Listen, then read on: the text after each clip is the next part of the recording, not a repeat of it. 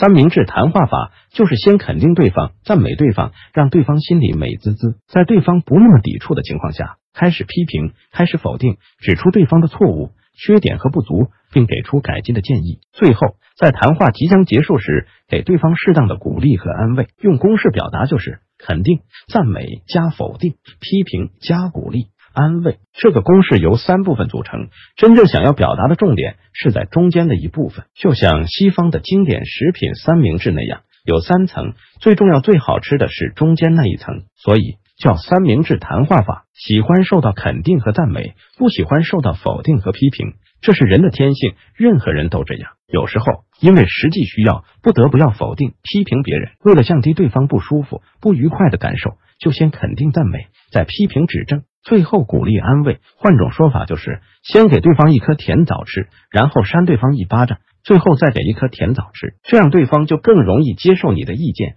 不会产生抵触情绪。这个说话技巧主要是用于长辈教训晚辈、父母教育子女、老师教育学生、领导教训下属，也适用于给朋友提出意见和建议。